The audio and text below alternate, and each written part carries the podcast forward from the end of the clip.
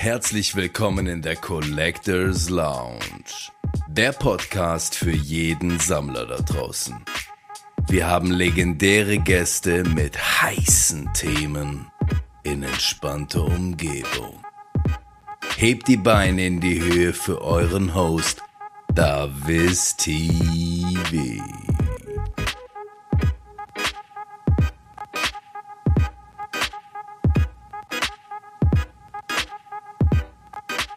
Ähm, ja, Leute, herzlich willkommen heute in der Collectors Launch zu einem äh, neuen Podcast. Das ist jetzt bereits die zehnte Episode und ähm, zu einem aktuellen Thema und äh, zu einem wirklich diesbezüglich auch sehr aktuellen Gast habe ich den lieben Helge eingeladen.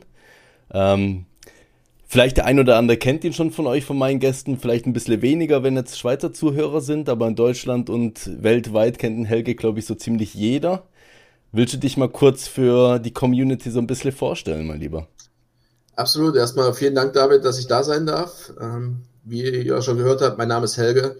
Ähm, mein Unternehmen heißt fanartikelwelt.com. Ich bin seit 40 Jahren knapp im Trading Card Business unterwegs, ähm, hauptsächlich im Sportbereich, aber ähm, auch mit Pokémon und Fortnite und allen TCGs äh, am Start. Ähm, ich liebe es, ähm, auf diverse Card-Shows zu gehen und äh, daher kennen mich auch der eine oder andere. So male ich das auch nicht auf Deutschland ähm, nur alleine beschränke, sondern Europa und weltweit da ziemlich aktiv unterwegs bin. Sehr cool. Ja, ich, also ich muss ja auch ehrlich sagen, mein ersten Kontakt so mit dem Namen Fernartikel Welt und Helge war, glaube ich, immer so diese Geschichte mit Mörfelden.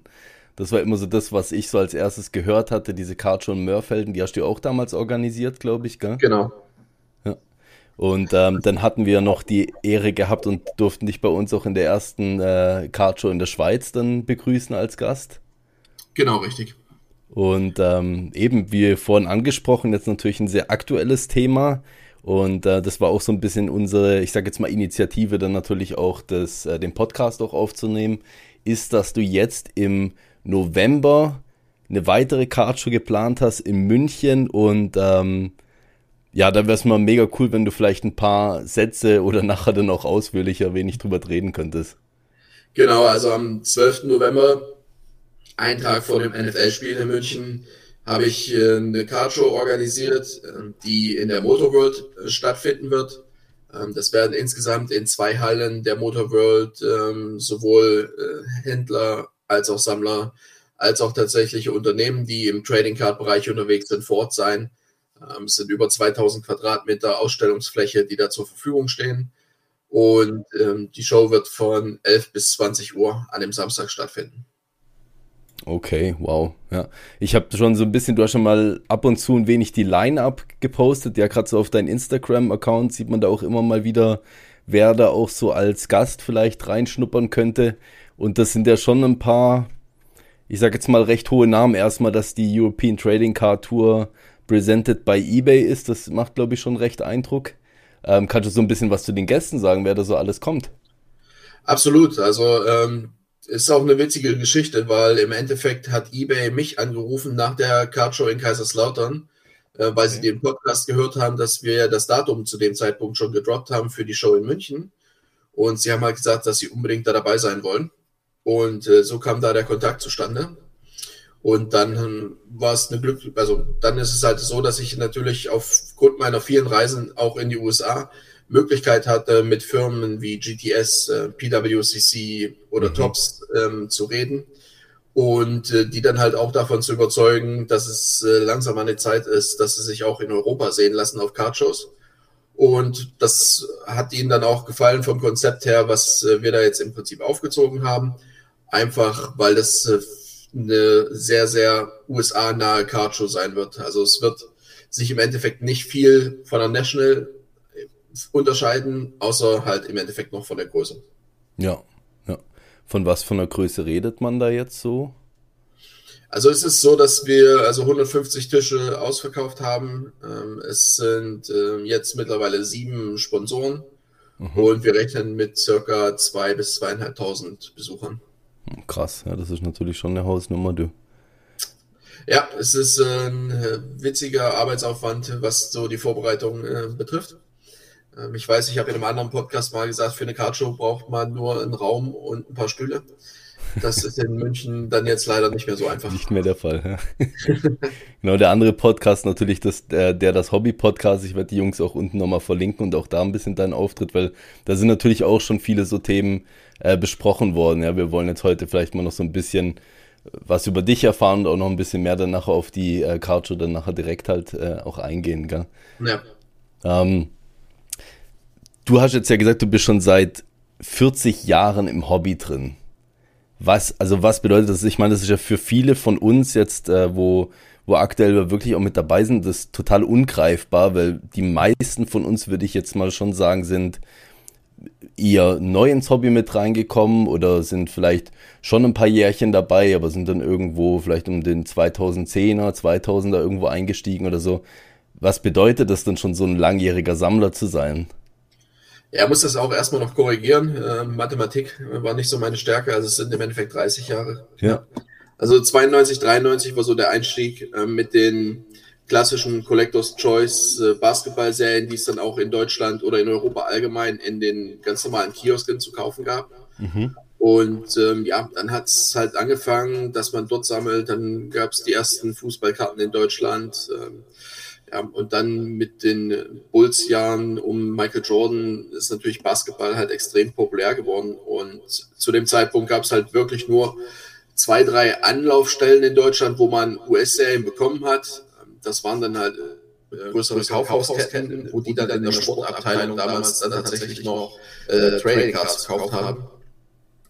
Und ähm, ja, dann der erste Kontakt zur Hotbox in Berlin, zum Kai, ist dann auch relativ nah, also irgendwann so Mitte, Ende der 90er muss das gewesen sein. Mhm. Ähm, das war dann so die einzige physische Anlaufstelle, die man dann damals aus einer Zeitung äh, erfahren hat, dass es da einen Laden gibt. Und ja, dann hat man sich dann halt, keine Ahnung, gefühlt halt so einmal im halben Jahr oder so auf den Weg gemacht nach Berlin, um die, ich sag mal, neuesten Sachen zu sehen und äh, zu bestaunen was dann halt äh, im letzten halben Jahr noch so aktuell aufgekommen ist. Also die Zeit war deutlich entschleunigter, als es das heute ist. Mhm. Ja, krass, ja. Was, was sagt denn so dein, dein Kopf und was sagt so dein äh, Herz äh, als jemand, der schon so ewig lang da drin ist, wo er das jetzt gesehen hat, was so jetzt die letzten zwei, drei Jahre passiert ist? Wie stehst du da dazu?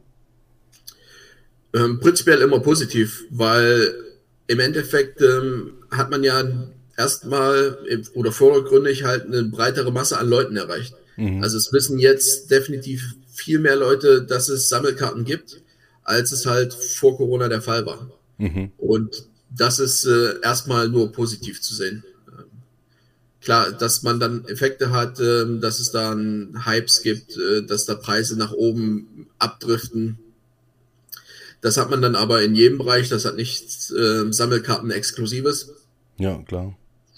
Und im Endeffekt ist da dann halt einfach so, dass man halt sehen muss, dass man sich äh, mit der Situation, also die Situation annimmt und halt auch versteht. Und äh, eigentlich müssten alle, die lange dabei sind, das eigentlich komplett gefeiert haben, weil ich meine, jeder, der vorher schon eine groß, große Anzahl an Karten besessen hat, hat theoretisch die Möglichkeit gehabt, ähm, ja, tatsächlich mal aus seinem Hobby auch einen finanziellen Gewinn zu ziehen. Mhm. Und mhm. wenn man halt sieht, dass wir damals in den 90ern, ich würde mal behaupten, zu 99 Prozent das nur betrieben haben, weil es ein Hobby ist und weil wir es halt einfach gefeiert haben, die Sachen zu sammeln. Mhm. Und ich meine, wenn du heute ein Hobby betreibst, im Normalfall kostet dich das Geld. Ja. Und wir hatten plötzlich die Möglichkeit, mit unserem Hobby Geld zu verdienen. Ja. Und eigentlich kann man das nur als positiv sehen.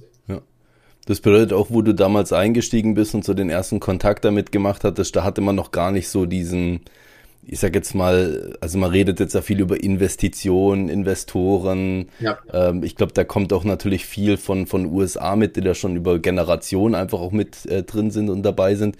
Der, der Gedanke, der war damals noch gar nicht da, oder? Das Absolut nicht. Also es ja. war auch so, im Endeffekt ging es nur darum, halt eine Karte zu besitzen. Da hat auch ja. der Zustand keine Rolle gespielt. Da ging es nur darum, hast du die Karte oder hast du die Karte nicht.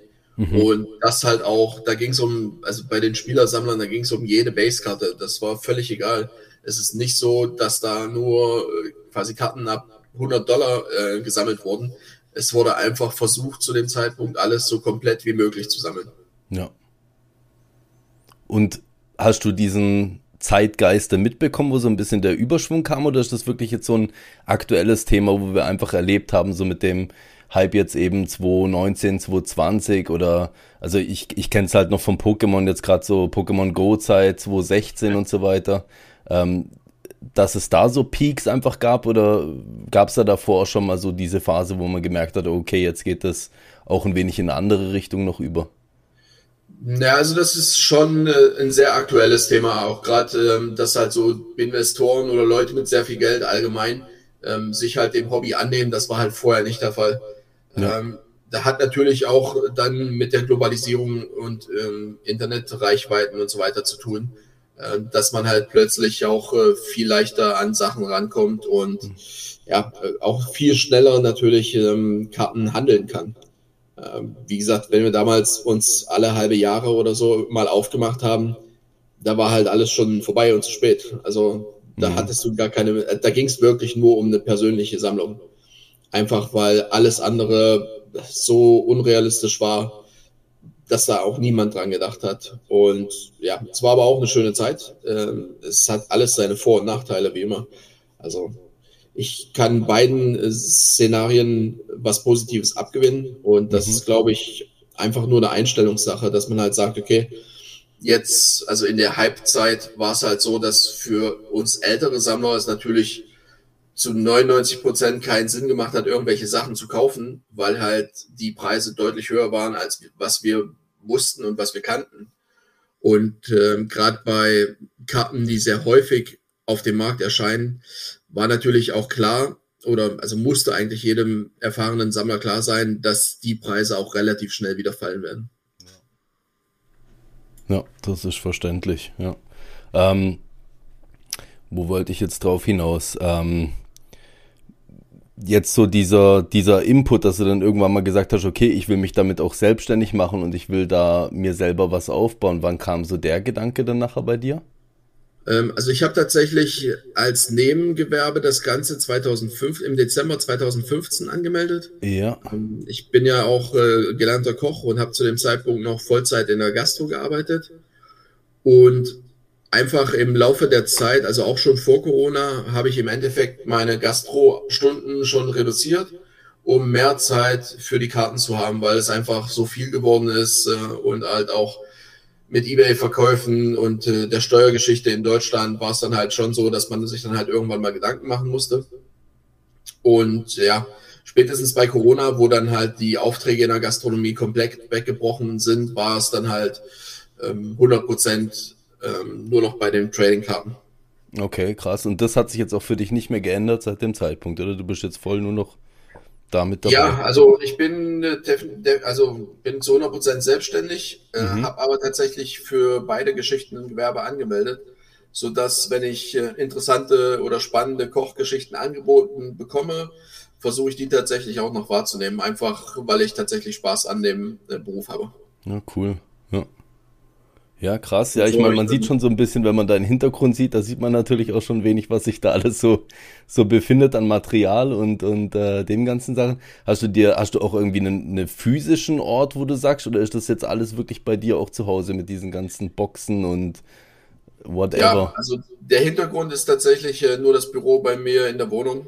Ah, krass, ja.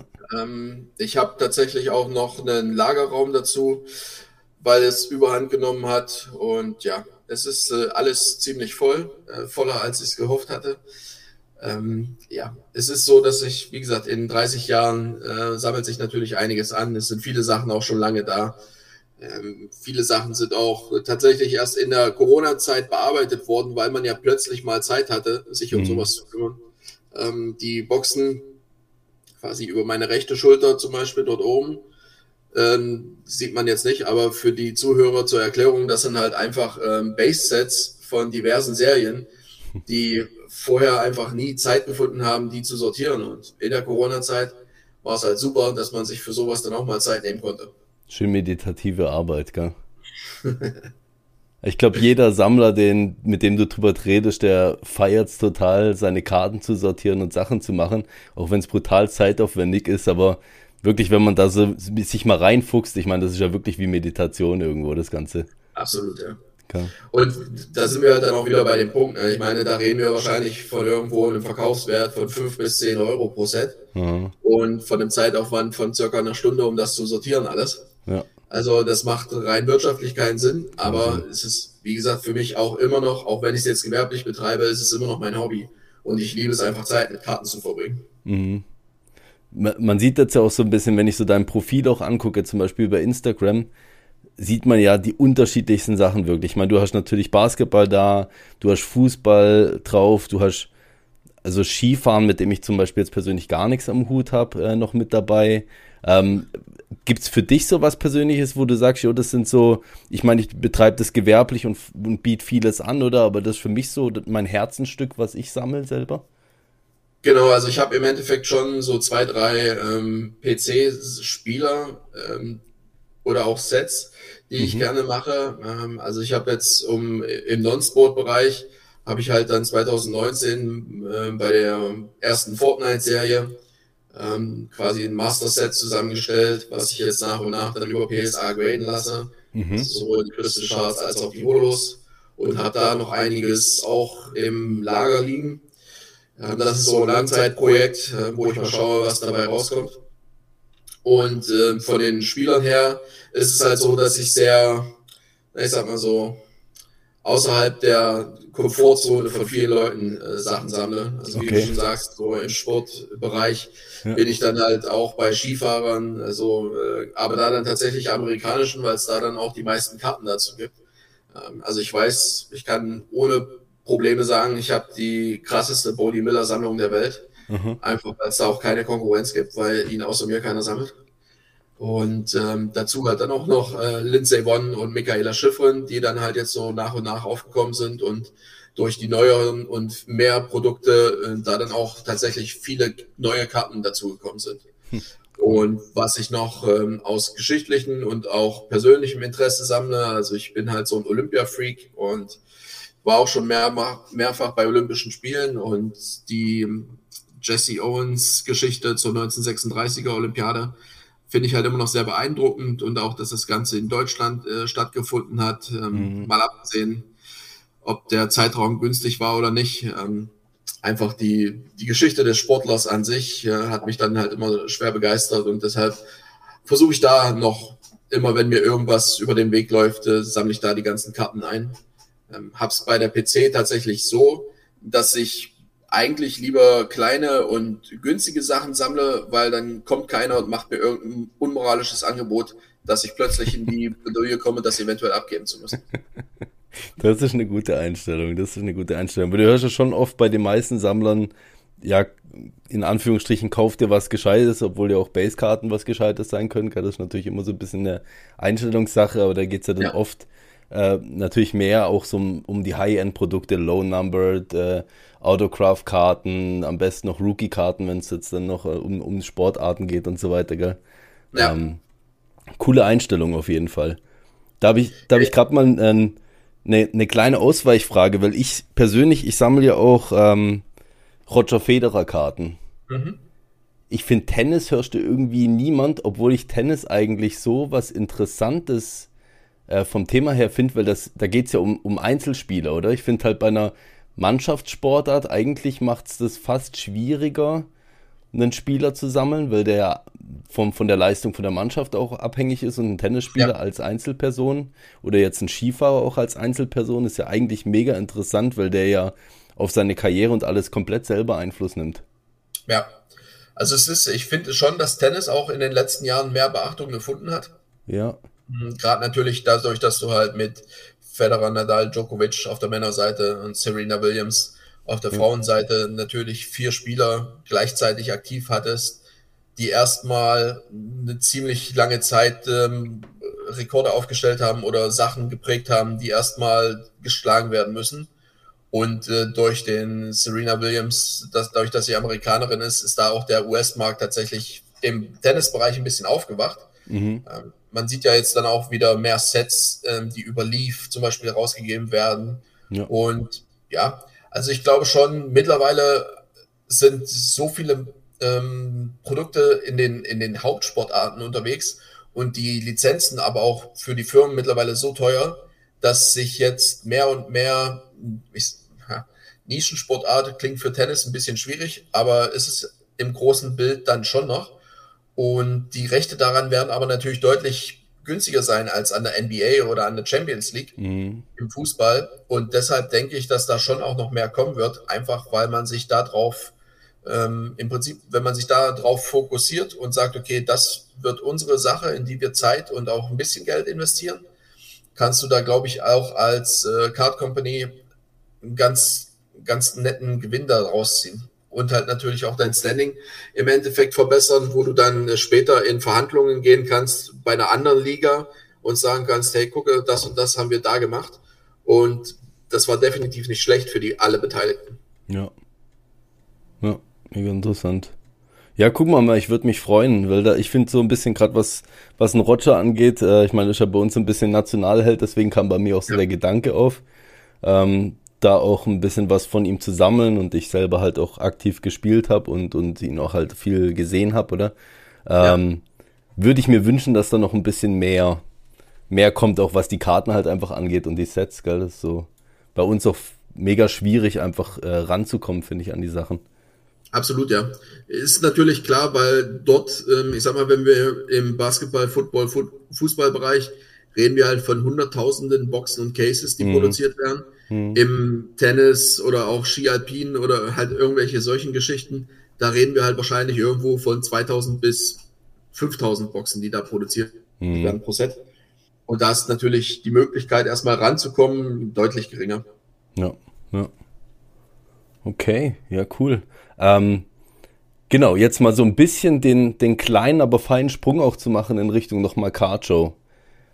Wann hat dich der erste Gedanke gepackt, dass du gesagt hast, du würdest gerne sowas mal organisieren? Weil äh, schlussendlich, ich habe mich ja viel mit dem Flo hier bei uns aus der Schweiz auch auseinandergesetzt und ihm versucht so ein bisschen auch unter die Arme zu greifen. Es ja. ist ja in erster Linie mal wahnsinnig viel auch Aufwand und Arbeit und also ich meine, muss man ja wirklich so pauschal sagen, es kommt ja in dem Sinne nichts rum. Also ich weiß nicht, wie es genau. bei dir jetzt in München ist, ob das schon mal ein bisschen andere äh, Maße ausnimmt, aber in dem Sinne, das ist ja wirklich reine Hobbyarbeit, was du da machst. Wie, wie kamst du dazu zu sagen, du willst das jetzt machen? Hm, absolut. Also ähm, ich werde ja auch selber keinen Stand haben auf meiner Messe, mhm. einfach weil ich weiß, dass an dem Tag so viele Fragen und so viele Probleme noch auftauchen werden und dafür möchte ich einfach zu 100 Prozent zur Verfügung stehen, sodass alle anderen im Endeffekt eine gute Zeit haben. Und das macht es dann auch zu einer guten Zeit für mich, wenn ich weiß, dass alle happy sind. Ähm, für mich steht halt der Hobbygedanke definitiv im Vordergrund. Ähm, ich habe das Datum vor dem Spiel gehört und wusste halt, okay, wenn ich schaue auf die London Games oder auch zum Beispiel auf den Super Bowl Week in den USA, da sind halt in den Orten, wo die Spiele stattfinden, hunderttausende Leute in der Stadt, mhm. die auch keine Tickets haben, die sich einfach nur für den Sport begeistern. Und dasselbe erwarte ich im Endeffekt in München auch. Und da habe ich dann gesagt, okay, wenn schon so viele Leute sich für US-Sport begeistern und in der Stadt sind, dann muss man denen halt auch Trading Cards zeigen. Und das war so die, die erste Initiative zu sagen, okay, an dem Samstag oder an dem Freitag, das waren so meine ersten beiden Gedanken, da muss halt eine Cardshow stattfinden, um Trading Cards aus dem Nischenbereich noch ein bisschen mehr rauszuholen und einer noch breiteren Öffentlichkeit zu zeigen. Mhm, krass, ja. Ich finde es auch interessant, irgendwie gerade auch bei uns in Deutschland, dass eigentlich so, so von American Football Collectern hörst du, finde ich, noch ziemlich wenig. Obwohl der Sport bei uns ja viel größer, zumindest habe ich so das Gefühl von der Präsenz her ist als zum Beispiel Basketball. Ja, also klar, ähm, seitdem Pro7 oder Pro7 Gruppe ähm, seit zehn Jahren jetzt irgendwie angefangen hat, einen Super Bowl zu zeigen und dann ja. mittlerweile bei drei Spielen die Woche ist, ist das Interesse für Football natürlich deutlich gestiegen. Und das merkt man schon auch im Sammelkartenbereich. Mhm. Also, wenn du vor fünf Jahren hättest du, keine Ahnung, hättest du wahrscheinlich zehn Leute zusammengefunden, die irgendwie Footballkarten sammeln. Mittlerweile ist das schon deutlich mehr. Ja. Aber das macht es halt durch die Medienpräsenz und deshalb halt auch der Gedanke, das zu so einem Spiel anzubieten. Einfach zu sagen, okay, man hat dann halt die volle Aufmerksamkeit und halt auch die Präsenz. Ähm, es wird so viel los sein in der Stadt. Ich hatte eine unfassbar schwere Zeit, überhaupt eine Location zu finden, weil halt die NFL so viele Locations geblockt hat für ihre eigenen Veranstaltungen, die sie mhm. durchführen. Mhm. Ja, crazy. Ja, wie, ähm, du bist jetzt, ein, ich sag jetzt mal, ein, ein, vielschichtiger Mann, auch was so ein bisschen deine Reisen und so weiter angeht und auch deine Besuche, so gerade in den USA und so weiter. Ähm, wie hast du das gemacht, so diese, ich sag jetzt mal, Connections zu knüpfen und auch so dorthin zu gehen? Also, was hat dich denn da angetrieben zu sagen, okay, du, ich reise jetzt mal eine Cardshow in die USA? Ist jetzt auch nicht gerade so der kleinste Schritt, den man machen kann? Ähm, einfach nur das Interesse am Hobby, ganz ehrlich, und halt auch an den Menschen weil ich sehe es halt in Deutschland. Ich ähm, kenne die Bestledge Brothers halt seit 20 Jahren und mhm. ich sehe die halt eigentlich mehr als Freunde als als Sammlerkollegen oder irgendwas. Äh, wir sind im Endeffekt zusammen aufgewachsen und diese äh, persönlichen Beziehungen und Freundschaften zu pflegen ist mir persönlich immer sehr wichtig. Und das ist online zwar eine nette Geschichte, aber im Endeffekt geht nichts über den persönlichen Kontakt. Ähm, wenn ich jetzt zu einer National fahre, ähm, dann sind das fünf Tage in den USA. Ähm, Im Endeffekt die Zeit zwischen 10 und 18 Uhr, das ist schön, da geht es um Karten, alles ist gut. Aber von 18 bis, naja, sagen wir mal 0 Uhr, ähm, ist es der wesentlich interessantere Teil, weil du da dann halt äh, Zeit einfach mit deinen Freunden verbringen kannst, ja. die du halt über Jahre siehst. Du triffst sie halt zwei, dreimal im Jahr, aber es ist so, als ob du dich jede Woche siehst. Und das ist einfach ein sehr, sehr schönes Gefühl in der Community zu wissen, ähm, ja, wir ticken halt alle irgendwie gleich, äh, gleich komisch für viele andere.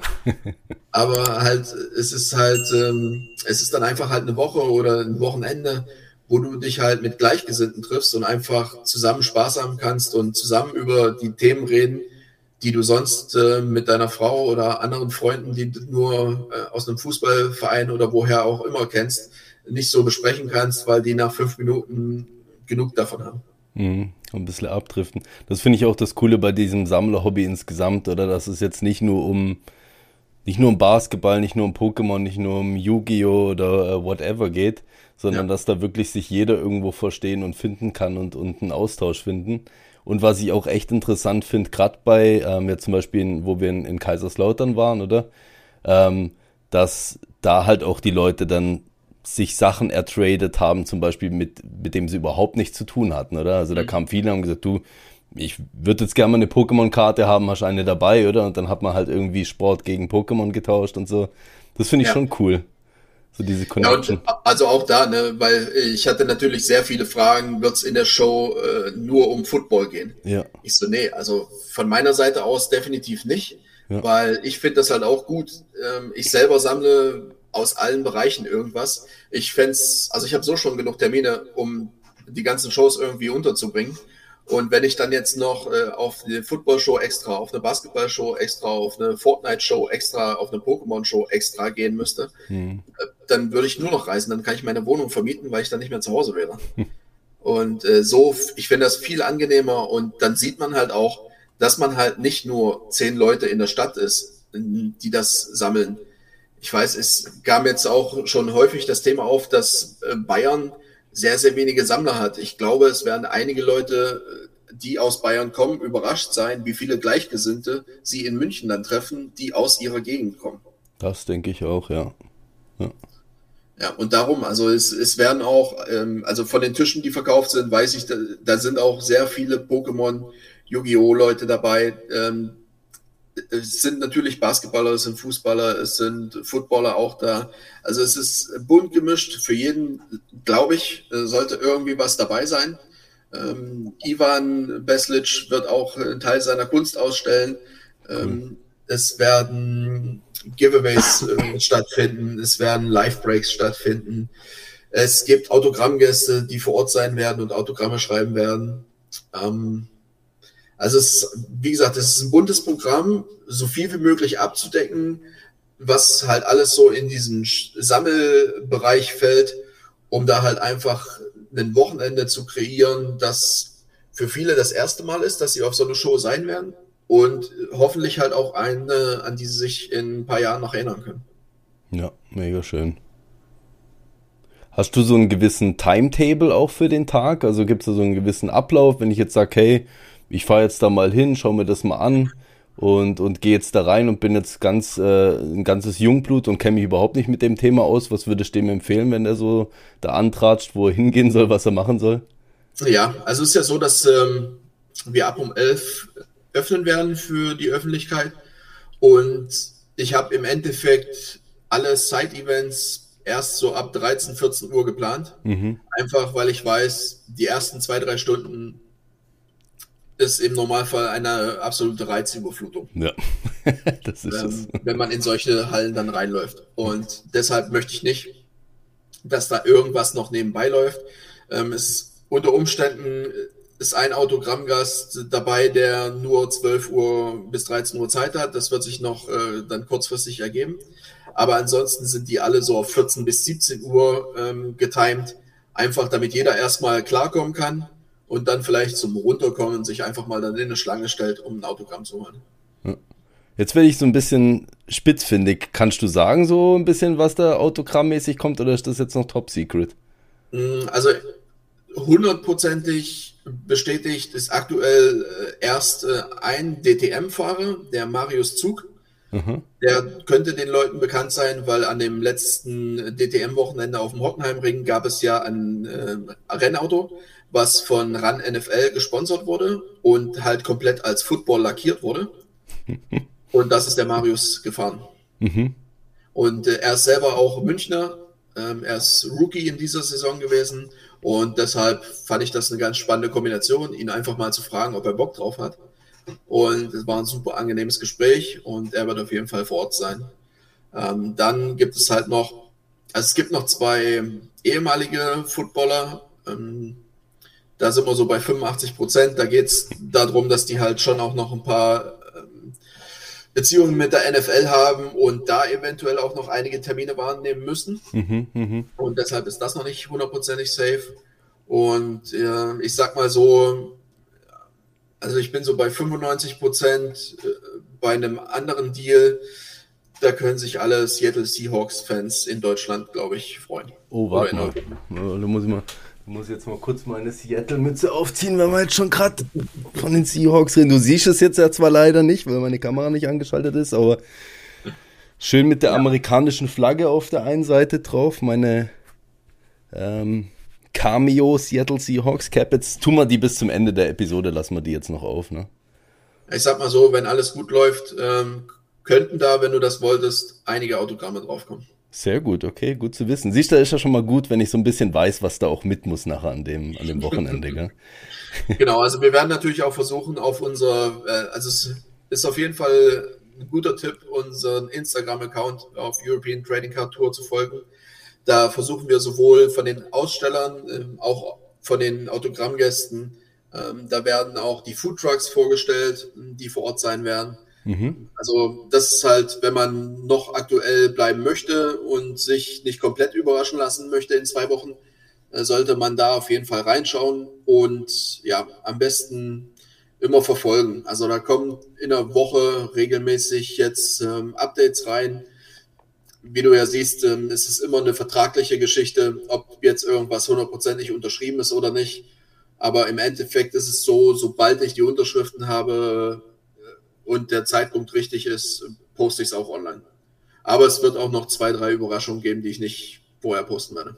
Das ist sehr gut. Das hört sich gut an. Ja, cool. Ja, also ich werde das natürlich auch alles dann nachher in diesen Show Notes, sagt man ja, glaube ich, werde ich das dann alles verlinken, ja. gell, dass man da dann Bescheid weiß. Ähm, ja, cool. Ähm, gab es für dich für gerade so diese Cardshow auch in München jetzt, weil es ja auch eben was Größeres, gab es da irgendwie eine Inspiration, irgendwie eine USA-Cardshow oder hast du einfach selber gesagt, du, das, ich will die einfach so ein bisschen nach meinem Stil machen und auf meine Kappe aufbauen? Es ist im Endeffekt ein Mix aus allen, auf denen ich war, weil ich weiß mhm. halt ja genau, was ich gut fand und was ich schlecht fand. Und ich hatte halt jetzt die Möglichkeit, im Endeffekt rauszupicken, was mir gefallen hat und was nicht. Ähm, also ich kann, also ich finde halt super, es wird halt eine Goodie Bag am Einlass geben wo schon ein paar nette Sachen dabei sind, wo auch von den Sponsoren einige Gutscheine und Coupons und auch vielleicht noch die eine oder andere Überraschung mit drin sein wird. Mhm. Und ähm, ich habe zum Beispiel da auch das Problem gehabt, ähm, bei, den allen, bei den allerersten Cardshows hast du halt keine Ahnung, was Zubehör und so weiter, was du brauchst. Und das habe ich halt auch mit äh, BCW zum Beispiel besprochen. Und die haben dann gesagt, okay, ähm, also es wird in jeder Goodiebag, die du äh, zu dem 15-Euro-Ticket inklusive bekommst, wird eine Packung Toploader und eine Packung Sleeves dabei sein. Also sehr wenn gut. du vor Ort irgendwas breakst, hast du gleich die Möglichkeit, deine Karten zu schützen. Das ist sehr cool. Hm. hast du eine ähm, irgendwie Aftershow-mäßig auch was geplant in Richtung Trade Night oder sowas? Also ich meine, wenn du sagst, danach werden erst richtig, danach geht es eigentlich erst richtig los. ähm, ja, tatsächlich ist offiziell nichts geplant. Ich weiß, es gibt so weil der Unterschied zu Kaiserslautern ist, in Kaiserslautern war halt ein Hotel, wo alle zentral untergebracht werden. Mhm. Oder mhm. sagen wir mal 80 Prozent der Leute. In München ist es halt ein bisschen weitläufiger. Ich weiß, die drei Hotels, die in der Nähe sind, plus das Amaron, was direkt auf der Location ist, sind komplett ausgebucht. Und ich würde mal tippen, dass in jedem der Hotels irgendwie mal mindestens so 30 bis 50 Sammler sein werden. Mhm. Ähm, in den USA äh, ist es halt so, dass man früher oder später in der Lobby oder an der Hotelbar endet und das dann nur sehr kurzfristig alleine ist. Ähm, man trifft dann natürlich die Leute wieder von der Show oder halt auch, wenn man am Freitag schon anreist, vor der Show kennt man halt auch schon den einen oder anderen. Oder spätestens, wenn man halt irgendwelche Boxen oder Koffer sieht, weiß man ja, dass man nicht ganz falsch ist. ähm, deshalb, es gibt keine offizielle Planung. Äh, vielleicht ist sogar so ein Hotelhopping äh, von Tour für die, für die Trade Night äh, dann sogar oh. eine ganz nette Idee, weil die alle gar nicht so weit auseinander liegen. Und ich glaube, wie gesagt, da ist überall äh, sind ein paar Leute, deshalb es wird sich immer was ergeben, aber was Konkretes geplant ist nicht. Da müssen wir eigentlich den Markus dann nochmal äh, akquirieren mit äh, seinen äh, Trading Card Tours, oder? Und dann kann er dann ein bisschen eine Trading Card Tour durch die ganzen Hotelreihen packen, alle einsammeln und dann gehen wir nochmal eine schöne Location zusammen. Genau, also das hatten wir ja auch geplant mit dem Bus, ne? Äh, ja. von Norden nach Süden. Äh, war aber natürlich sehr kurzfristig, ähm, ja. weil wir die Idee erst zu spät hatten und dann halt auch keine super Angebote mehr hatten und viele Leute halt schon gebucht waren. Aber ähm, ich sag mal, so schon mal als Teaser vorneweg. Äh, das Ding heißt ja nicht zum Spaß European Trading Card Tour. Ähm, von dem her gibt es da wahrscheinlich in 2023 noch ein paar Möglichkeiten, das nochmal anzugreifen. Ja. Ähm, was ich mich gefragt habe, wo du auch mal so ein bisschen auf die, äh, die Gäste eingegangen bist, nochmal, wo auch gerade so aus den USA kommen, oder? Was muss man sich da von den Gästen vorstellen? Weil ich kann mir jetzt nicht wirklich so von vielen vorstellen, wenn jetzt zum Beispiel, ich gehe jetzt mal auf zum Beispiel Dave und Adams, so gut, die haben natürlich wahrscheinlich viel Ware da, oder? Aber ähm, was bist bei CSG zum Beispiel, ist ja CGC für, für Sportkarten, oder? Was bedeutet das für mich, wenn die da sind? Was bedeutet das für mich, wenn PWCC da ist? Ähm, bei vielen Gästen kann ich mir, ich weiß, wer die sind, ich weiß, was sie machen, aber ich kann mir nicht so vorstellen, was sie dort anbieten. Also kann ich Karten zur Submitte, Submission gerade mitgeben bei CGC oder CSG oder?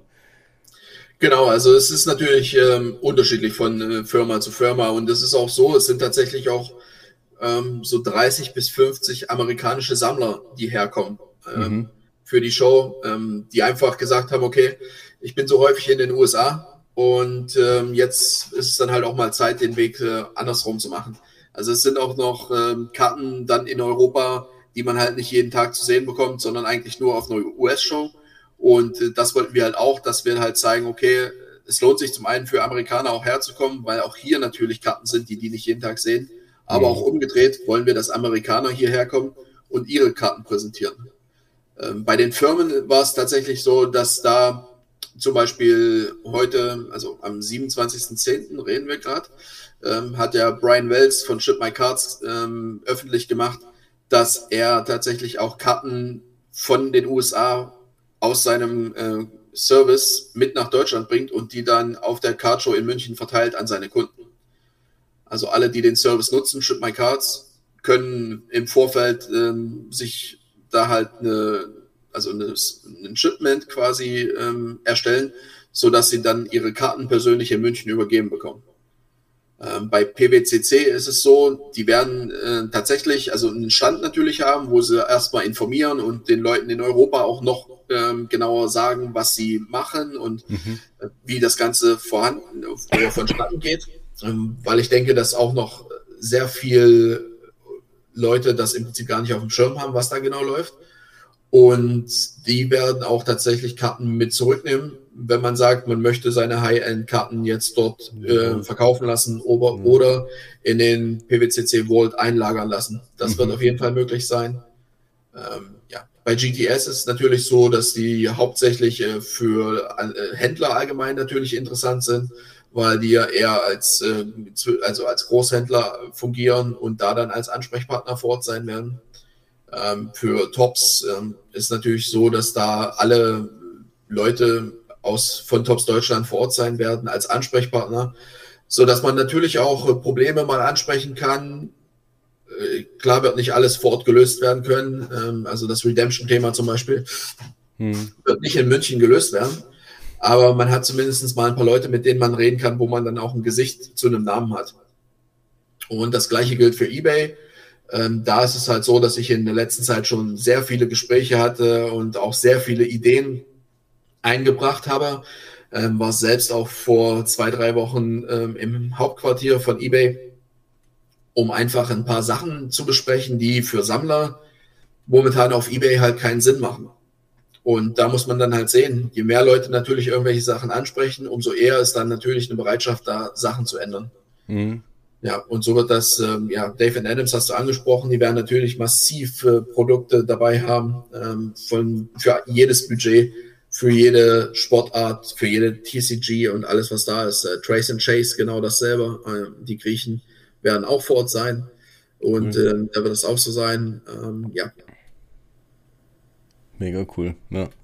Ähm, jetzt hatte ich vorhin gerade mir noch einen speziell rausgepickt, wo du angesprochen hattest. Genau, Ship My Cards ist jetzt ganz interessant, dass du das Thema ansprichst, weil da bin ich dann demnach gerade ein paar Wochen zu schnell gewesen. Eigentlich hätte heute mein äh, Ship My Cards Paket ankommen sollen. Äh, das hieß, es wird sogar heute noch geliefert, aber wie es aussieht, kam da jetzt nichts mehr an, weil ich habe keine Klingel mehr gehört. Bin mal gespannt, vielleicht kommt sie morgen noch an. Ne? Das ist nämlich meine erste Erfahrung tatsächlich, wo ich mir jetzt mit Ship My Cards gemacht habe echt ein richtig cooler Service. Da werde ich auch mal noch ein, äh, ein YouTube-Video wahrscheinlich dazu machen, um einfach so meine erste Erfahrung da mal so ein bisschen aufzulegen. Damit das ist echt ein richtig cooler Service, was die anbieten. Finde ich richtig nice. Und auch das natürlich, ne, für die Content Creator wird das auch ein super spannendes Wochenende. Du hast ganz viele Leute vor Ort, wenn du irgendwie ins Gespräch kommen willst oder einen Termin ausmachen willst, kannst du da natürlich sagen, hey Leute, ähm, zum Beispiel mit dem Brian von Ship My Cards, äh, mhm. kannst du genauso ein Interview machen und einfach sagen, hey, können wir uns irgendwie mal eine halbe Stunde irgendwo hinsetzen? Ähm, das wird alles möglich sein. Ne? Also es wird, ähm, ja, es ist halt einfach so diese Beziehungen knüpfen, äh, sich austauschen, Probleme ansprechen. Das ist halt auch so ein wichtiger Teil von der Card Show, der halt in einem persönlichen Rahmen deutlich einfacher fällt. Und wie gesagt, nach zwei, drei Bier ähm, ist es alles wesentlich entspannter, äh, mit manchen Leuten zu sprechen. Das stimmt. Ja. Ähm, okay, Helge, ich will dich gar nicht mal mehr so lange aufhalten. Ich denke, wir haben jetzt so ein bisschen die wichtigsten Punkte auch angesprochen zur Cardshow. Ähm, was ich jetzt noch von dir so ein bisschen gerne hören würde, für jemand, der das das erste Mal mitmacht, die so diese diese Action dort. Was sind so deine drei drei Tipps oder, oder drei Sachen, wo du mitgeben würdest an jemand, wo jetzt das erste Mal auf die Cardshow kommt zu dir nach München? im Endeffekt so der wichtigste Baustein allgemein für das ganze Sammlerhobby äh, setzt dir auf jeden Fall ein Budget. es, es wird sehr viele Anreizungen geben und Möglichkeiten geben, dein Geld auszugeben, egal in welchen Bereichen. Äh, von dem her setzt dir ein Budget und sagt dir, okay, das ist für das Wochenende eingeplant und ich versuche daraus das Maximum zu machen. Ähm, ich glaube, das ist immer wieder wichtig ähm, dass man da halt weiß, ähm, wo seine Grenzen sind und dass man da halt auch innerhalb der Grenzen bleibt. Ansonsten gerne im Vorfeld Gedanken machen, okay, was ist so ein Produkt oder ein Artikel oder eine Karte, die ich ganz speziell suche und gerade vielleicht auch sogar irgendwelche günstigeren Sachen, die halt niemand auf irgendwelchen großen Plattformen anbietet, weil sie mhm. eigentlich zu günstig sind, um sie zu verschicken. Mhm. Für, für, solche Sachen, ne, für Set-Sammler, dass man da sagt, okay, ich nehme meine Liste mit von, keine Ahnung, welchen Base-Set, wo ich mir noch irgendwas fehlt oder kleineren Insert-Sets, hast du bei sowas dann eher die Möglichkeit, auch wenn ein Händler dann die Karte nicht vor Ort hat, aber wenn er dann weiß, okay, du suchst das Set XY, kannst du halt sagen, hey, kontaktiere mich, äh, lass uns im Nachgang noch irgendwas machen und darauf äh, oder darüber kannst du dann halt dein Set komplettieren. Ähm, von dem her halt eine Liste, was du genau suchst und gerne auch irgendwas äh, zum Schreiben oder deine äh, QR-Codes, um auf Instagram zu verlinken oder halt irgendwas in die Richtung. Ähm, einfach, dass man halt Kontakte austauschen kann auf die schnellstmögliche Art und Weise und man halt dann aber auch noch weiß, mit wem man das jetzt gerade ausgetauscht hat. Mhm. Ähm, das wäre so der Tipp Nummer zwei. Und der dritte Tipp ist eigentlich nur, sich fallen lassen, das ganze Wochenende genießen und einfach den Maximum Spaß haben, den man haben kann. Sehr cool. Ne? Ich möchte mich auf jeden Fall schon mal bei, bei dir bedanken, Helge, für die Zeit in der, in der jetzt für dich sehr stressigen Phase aktuell, dass du trotzdem hier jetzt eine Stunde äh, Zeit gefunden hast, um äh, mit, mit uns so ein bisschen über übers Hobby und auch über natürlich die Cardshow an sich zu quatschen. Da schon mal vielen lieben Dank. Sehr gerne. Und ich freue mich mega, wenn wir uns wieder sehen. Es wird gut werden. Und, so und ich dich nicht über Instagram oder über E-Mail mit irgendwelchen Fragen löchern muss. Genau, also auch wenn Fragen sind, ne, egal ob zum Hobby oder zur Cardshow, jederzeit gerne. Es dauert vielleicht ab und zu mal ein bisschen länger, aber irgendwie versuche ich schon dann auch alles abzuarbeiten. Sehr cool. Ja, ich, ich überlasse auch so ein bisschen meinen Gästen immer so das letzte Wort. Jetzt hast du ja ein paar Sätze vorhin schon rausgelassen, aber vielleicht jetzt abhanden, überhaupt jetzt muss gar nichts mit der Couch zu tun haben, aber ich lasse dich mal so ein bisschen das Ganze beenden heute Abend. Sehr gut, ja, dann werde ich die Chance nutzen. Ähm, ja, und einfach nochmal jedem sagen, ähm, es ist natürlich eine sehr digitale Welt, in der wir aktuell leben. Und es wird viel online gehandelt, ähm, es wird viel online kommuniziert. Äh, aber verpasst auf keinen Fall die Chance, einen persönlichen Kontakt herzustellen, bei einer Cardshow dabei zu sein oder allgemein ähm, auch äh, was es finden so viele Sachen momentan in Europa statt, die vor fünf Jahren nicht denkbar gewesen sind. Von dem her nutzt die Möglichkeiten, denn die Leute werden nur weiter Sachen veranstalten, wenn sie halt auch genutzt werden. Und es wäre einfach schade, wenn das Momentum, was wir da gerade haben, äh, abhanden geht, weil einfach keiner äh, die Möglichkeiten nutzt. Von dem her, digitale Welt ist schön, aber persönlicher Kontakt ist noch schöner. Perfekt. Danke und ähm, ja, viel Spaß beim Anhören.